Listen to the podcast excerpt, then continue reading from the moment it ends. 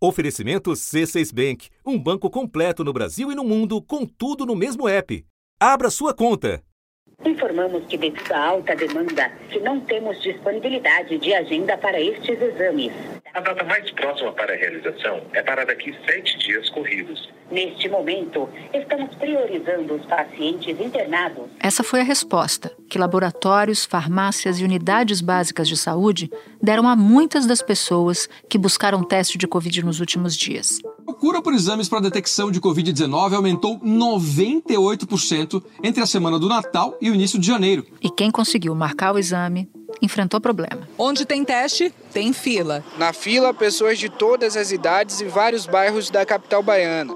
Em Manaus, a procura por testes de Covid disparou. E o dia foi de muita procura pela testagem em Goiânia. Em Cuiabá, o número de testes para Covid feitos nas unidades de saúde já é quase 50% mais que em todo o mês de dezembro. Mas muita gente segue à espera. A previsão mais próxima que a gente ouviu de estarem chegando esses kits é 10 de fevereiro. E a situação está ficando um pouco desesperadora, porque a procura aumentou demais nos últimos dias. E isso no momento em que a confirmação de novos casos explode no país. Era um pouco mais de 5% de exames positivos no começo de dezembro. No meio do mês, chegou a quase 7%. Essa taxa já esbarrou nos 27%. Nas últimas 24 horas, foram 97.221 novos casos conhecidos. A média de casos hoje é a maior desde 29 de junho do ano passado. São, em média, 60.072 casos por dia, um aumento de 634% na comparação com a média de duas semanas atrás. Da redação do G1, eu sou Renata Loprete e o assunto, hoje com Natuza Neri, é a falta de testes para Covid. Por que essa ferramenta de rastreamento nunca decolou no Brasil? E como a ausência de diagnósticos contribui para a aceleração desenfreada de novos casos? Este é o tema da minha conversa de hoje com Cláudio Maiorovic, coordenador do Núcleo de Epidemiologia e Vigilância de Saúde da Fiocruz e diretor da Anvisa entre os anos de 2002 e 2008. Antes, falo com Ana Carolina Moreno, repórter de dados da Globo em São Paulo. Sexta-feira, 14 de janeiro. Ana Carolina, você acompanha desde o início da pandemia os dados de testagem e os tipos de coletas que são feitas pelo país todo. Pode começar nos dizendo qual é o caminho do teste, desde a sua fabricação até ser feito nos pacientes? Existem vários caminhos, né, para o teste chegar até aquele momento chato de colocar o cotonete no nariz do paciente, né? Uma pequena parte da indústria diagnóstica brasileira fabrica o produto aqui, mas a maioria vem da Ásia, da Europa ou dos Estados Unidos. Se esse caminho passa pela rede pública, tanto o Ministério da Saúde quanto as secretarias estaduais e municipais podem comprar o teste diretamente é, dos fabricantes, ou eles podem também contratar uma empresa via licitação, uma empresa fornecedora no Brasil, para fazer esse fornecimento. Né? E aí, quando o Ministério da Saúde é que compra, esse teste ainda vai ser distribuído para cada estado, cada secretaria estadual distribui para a prefeitura, e a prefeitura manda para as UBSs, para os prontos-socorros e para o hospital, que é lá que, que a coleta vai ser feita, né? A planta industrial da Fiocruz para produzir o teste de antígeno, que é esse rápido, está ociosa, parcialmente ociosa. Ou seja, a Fiocruz tem capacidade de produzir 15 milhões de testes por mês e o contrato com o Ministério da Saúde prevê a produção de 11 milhões por mês. É, e com a chegada da Omicron, não houve é, reforço no pedido o aumento de produção. E já na rede privada, a gente tem laboratórios de exames, de exames clínicos e as farmácias, que no começo da pandemia é, receberam da Anvisa autorização para realizar exames, né? E aí a gente só depende muito do tamanho da rede da farmácia ou do laboratório, né? Eles podem comprar diretamente é, das filiais brasileiras dessas grandes fabricantes ou se é uma farmácia pequena, um laboratório pequeno, compram é, de um distribuidor ligado a, a esses fabricantes. Testar em farmácia também está difícil. Eu queria saber se tem como agendar teste de Covid. Não, tá em pauta. Nossos testes acabaram. Ah, é? E a gente tá previsão de receber daqui uma hora, duas horas. Mas vai vir só sem testes. A associação, que representa o setor de farmácias e drogarias, diz que fez mais de 482 mil testes na semana de 3 a 9 de janeiro. 70% mais que na semana anterior. E a escassez dos testes, além do Brasil, se repete em outros tantos países, né? No mundo todo, porque está todo mundo super pressionado pelo aumento de casos da Omicron. Explica para a gente, Ana Carolina, como esse choque de demanda acabou afetando o mundo todo e os seus impactos aqui no Brasil. Falei com alguns especialistas né, de várias áreas e um deles é, falou mesmo que foi a tempestade perfeita, né? Especialmente aqui no Brasil, porque a gente teve no mundo inteiro a aproximação do fim de ano, então as festas de fim de ano, combinada com a chegada de uma variante que é muito mais transmissível. Então, isso já fez com que é, a gente aumentasse muito o número de casos, né? Então, a gente tem visto aí nas notícias recorde atrás de recorde de novos casos positivos a cada dia. E o mundo bateu mais um recorde diário de casos de Covid-19. O mundo bateu a marca de 3 milhões e 600 e 70 mil novos casos confirmados nas últimas 24 horas. É a quinta vez que se registra um recorde nos últimos 10 dias. Então a gente tinha tanto a demanda de pessoas querendo fazer um RT-PCR preventivo, né, para poder passar o Natal com a família, quanto pessoas que já em dezembro começaram a ter festas aí de confraternização e já começaram a ter sintomas. Esse aumento da demanda ele foi percebido ali lá para 20 de dezembro, por aí naquela semana antes do Natal. No Brasil, a gente tem também um, um bônus, né, digamos assim, não positivo, que foi um surto de gripe fora de época, né? Não existe ainda vacina para esse tipo de gripe que tem enchido de pacientes os prontos socorros. Então, os médicos dizem que a única proteção contra um quadro grave de coinfecção de influenza e coronavírus é o esquema vacinal completo para a Covid. Conversando com os especialistas, o que a gente viu em termos de indústria, né, do estoque que a gente tinha é, de testes, é, a situação que a gente tinha era de, durante o, o ano de 2021, principalmente aí no segundo semestre, como a gente teve uma queda nas internações, como a gente teve uma queda nas mortes, por causa da vacinação, quando a gente conseguiu né, engatar a vacinação no Brasil, as pessoas começaram a ter uma autoconfiança mais elevada para aumentar a circulação, para acabar com o isolamento, né? Então, esse fim de ano, as pessoas estavam se sentindo muito confiantes para encontrar a família dessa vez. E aí, justamente, veio essa variante e o vírus da gripe H3N2, que acabou criando aí esse grande aumento de demanda de testes, porque aí você precisava descobrir se você estava com influenza ou se você estava com Covid. E aí, só para te dar alguns números, tá? Aqui no Brasil, a gente tem números da Abrafarma, por exemplo, pegando uma semana aí de 22 a 28 de novembro, eles tinham feito 87 mil testes em uma semana. E são testes de anticorpos e principalmente o teste de antígeno, né? Que virou o principal é, produto nas farmácias. E aí, na primeira semana de janeiro desse ano, de 3 a 9 de janeiro, o aumento foi de para 482 mil testes. É um aumento aí de mais de quatro vezes.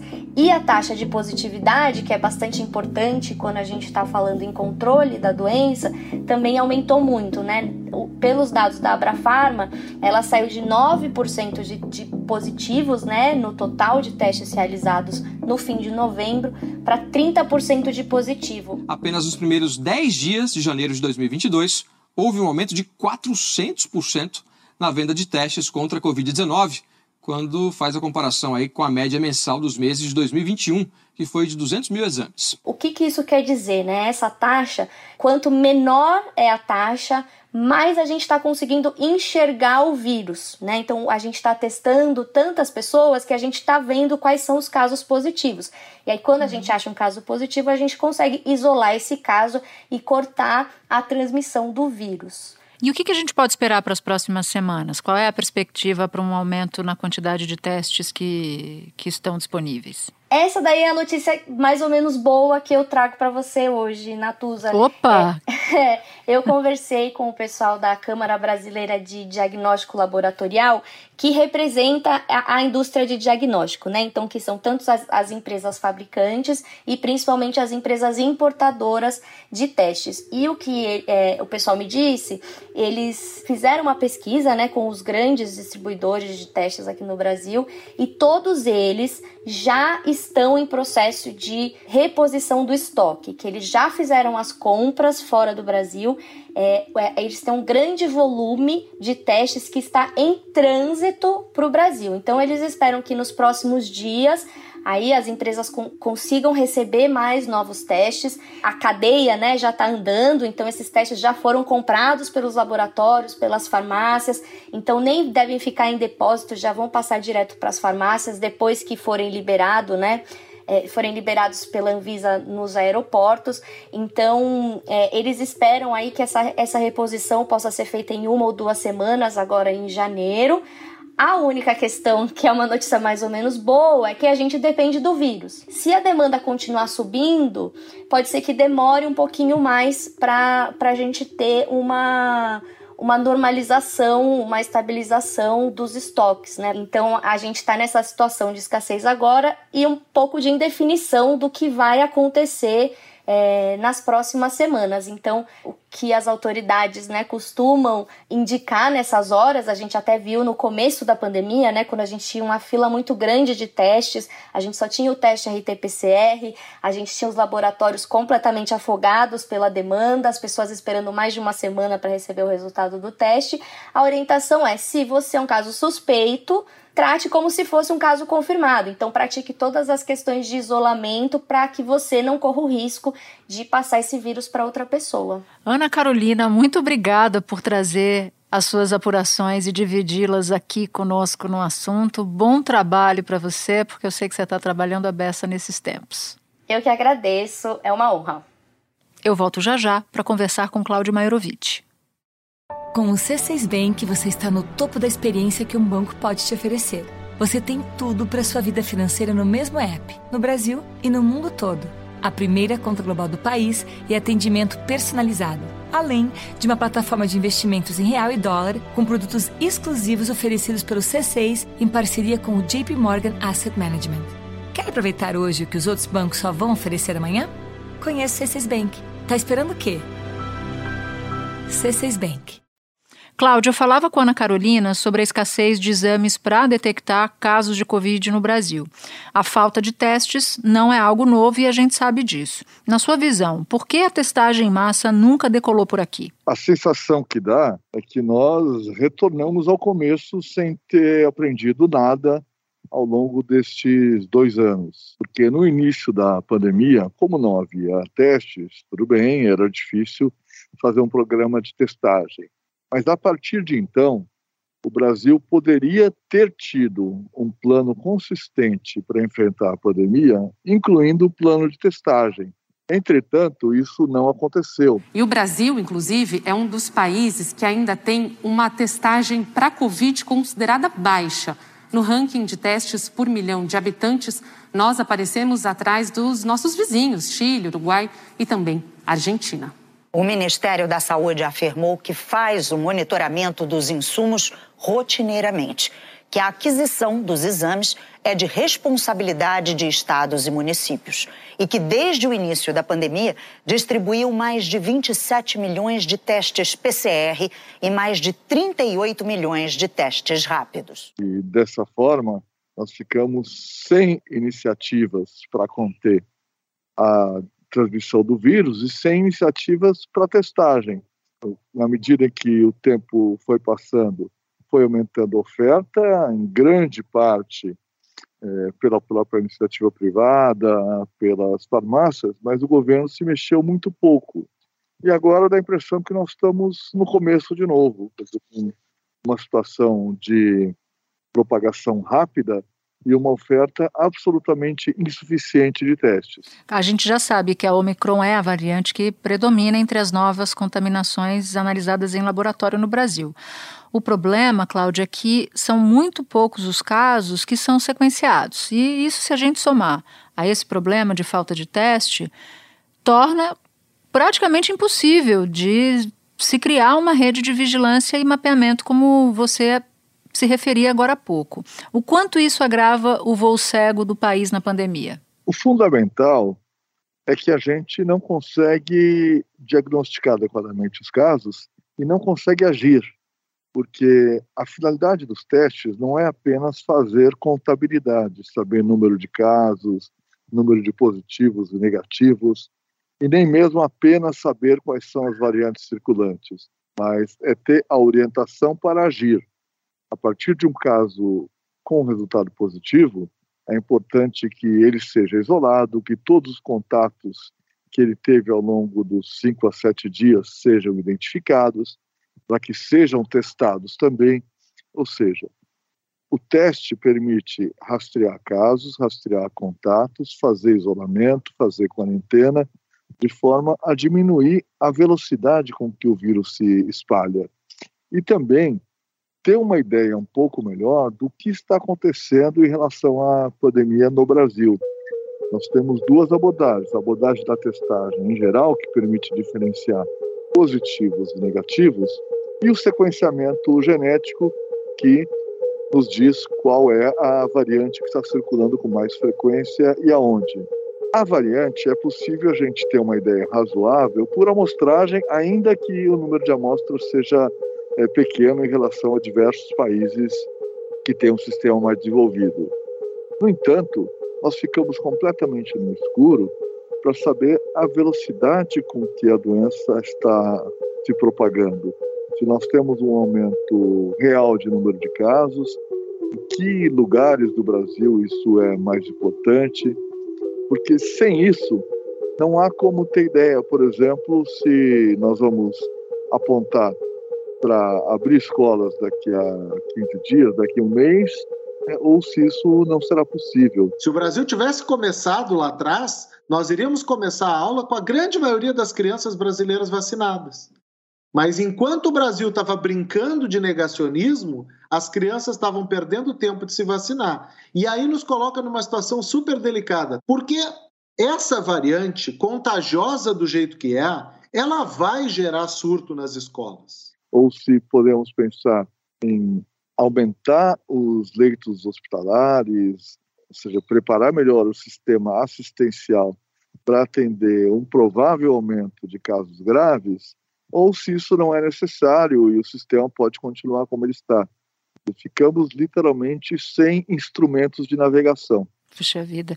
A Abramed, inclusive, que é a Associação Brasileira de Medicina Diagnóstica, recomendou que, diante da impossibilidade de testagem em massa e da iminente falta de exames, apenas pacientes graves deveriam ser testados. E eu sei que você considera essa medida uma temeridade, um retrocesso, mas eu queria que você explicasse para quem nos ouve aqui no assunto. Por quê? No início da pandemia, nós, no primeiro momento, só testávamos as pessoas que chegavam do exterior de países onde a, a epidemia já tinha se instalado. Com isso, nós não conseguíamos saber se o vírus já estava circulando no Brasil, pois só quem vinha de fora era testado. Depois, como continuou a escassez de teste, nós passamos a testar somente casos graves de pessoas internadas, ou seja, pessoas que provavelmente já seriam é, submetidas a um isolamento e a um tratamento. Essas são as pessoas é, para as quais o teste tem menor significado, digamos assim, porque o nível de dúvida é menor. O importante é justamente identificar os casos que têm poucos sintomas ou que não têm sintomas nenhum, porém têm a infecção, porque é com o controle deles que se pode tentar diminuir a circulação do vírus. A Abramed vem fazendo um trabalho importante, acho que esse esforço do setor privado tem ajudado bastante. No entanto, nesse momento, a gente voltar a olhar apenas para aqueles casos que praticamente já se sabe que são positivos, significa abrir mão completamente do controle da doença. Cláudio, nesse momento de explosão de casos, alguns países da Europa além dos Estados Unidos, tem ampliado o acesso ao autoteste. É um kit individual que é aplicado em casa de forma mais rápida e barata do que em hospitais e farmácias. O que, que falta para esse tipo de teste ser regulamentado aqui no Brasil? O autoteste ele tem exatamente as mesmas características do teste de antígeno feito em farmácia. É um teste bastante confiável. No entanto, hoje existem alguns impedimentos normativos da Anvisa, do ponto de vista regulatório, e não existe uma proposta do Ministério da Saúde de como esses autotestes poderiam ser uma ferramenta complementar para o controle da doença como uma política pública. O Ministério da Saúde acaba de pedir para a Anvisa uma autorização para o uso de autotestes aqui no Brasil. E neste documento, o Ministério, inclusive, faz uma análise ali da primeira semana de janeiro e diz que o número de casos confirmados para a Covid-19 cresceu 266% no país e coloca esse autoteste como uma possibilidade de triagem. A questão da regulamentação em si é relativamente simples, basta alterar uma resolução da Visa ou complementá-la com uma exceção específica para a Covid, isso está resolvido nós já temos, acho que, argumentos e conhecimento suficiente para dizer que autotestes devem ser colocados à disposição da população e, principalmente, como uma política pública fornecido pelo governo, em especial para segmentos prioritários e para atividades, como atividades escolares e outras atividades em que se reúnem pessoas em ambientes fechados. E também autotestes que possam ser adquiridos pelas pessoas individualmente ou por empresas é, a preços baixos para o controle de situações específicas ou frente a qualquer insegurança ou suspeita. Acho que nós temos um espaço grande para uso dos autotestes no Brasil isso não exige grandes mudanças do ponto de vista regulatório. Ao longo de quase dois anos, o governo federal não se mexeu para autorizar e regular a entrada do autoteste, nem para avançar a testagem como um todo. Ou seja, não fez absolutamente nada.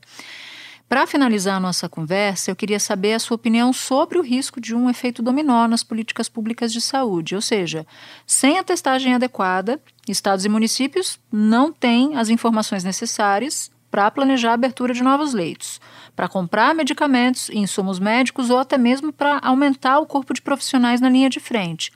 Com todos esses fatores somados, você enxerga algum risco de alta também na curva de óbitos pela doença? Olha, nós temos, eu acho que um grande patrimônio do nosso lado, que é o Programa Nacional de Imunizações, que apesar de toda a procrastinação que houve na aquisição de vacinas, conseguiu vacinar muita gente e continua ampliando a vacinação. Desde o começo da vacinação, mais de 161 milhões e 800 mil brasileiros receberam a primeira dose da vacina, 75,87% da população. 145 milhões estão com a vacinação completa, 68,04%. E mais de 31 milhões tomaram a dose de reforço, 14,91%. Isso é o que nos dá um bote de segurança, digamos assim, uma balsa de segurança, para que nós não estejamos numa situação trágica como já vivemos antes. No entanto, se já é difícil fazer uma previsão do que acontece com os números de casos e óbitos nos países que têm boas estatísticas, no Brasil isso é desastroso. Qualquer cenário é possível.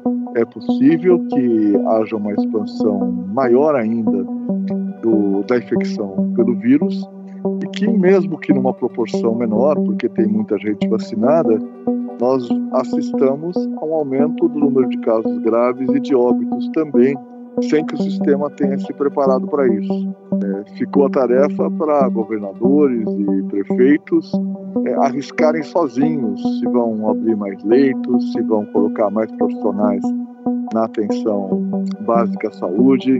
Continua havendo uma omissão grave do governo federal neste campo. Cláudio, não tenho como agradecer por suas explicações todas. Muito obrigada para você e se cuida. Muito obrigado. Bem, cuide-se todos aí. Este foi o assunto, o podcast diário disponível no G1, no Globoplay ou na sua plataforma de áudio preferida.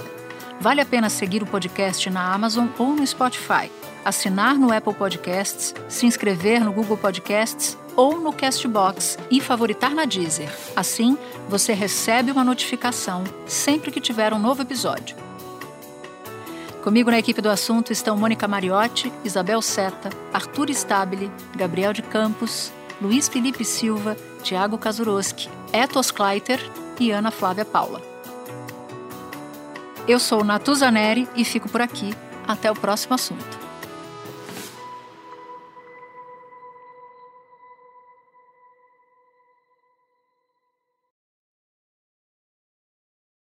Você no topo da experiência financeira que um banco pode oferecer. Escolha um banco completo no Brasil e em qualquer lugar do mundo. Abra sua conta no C6 Bank.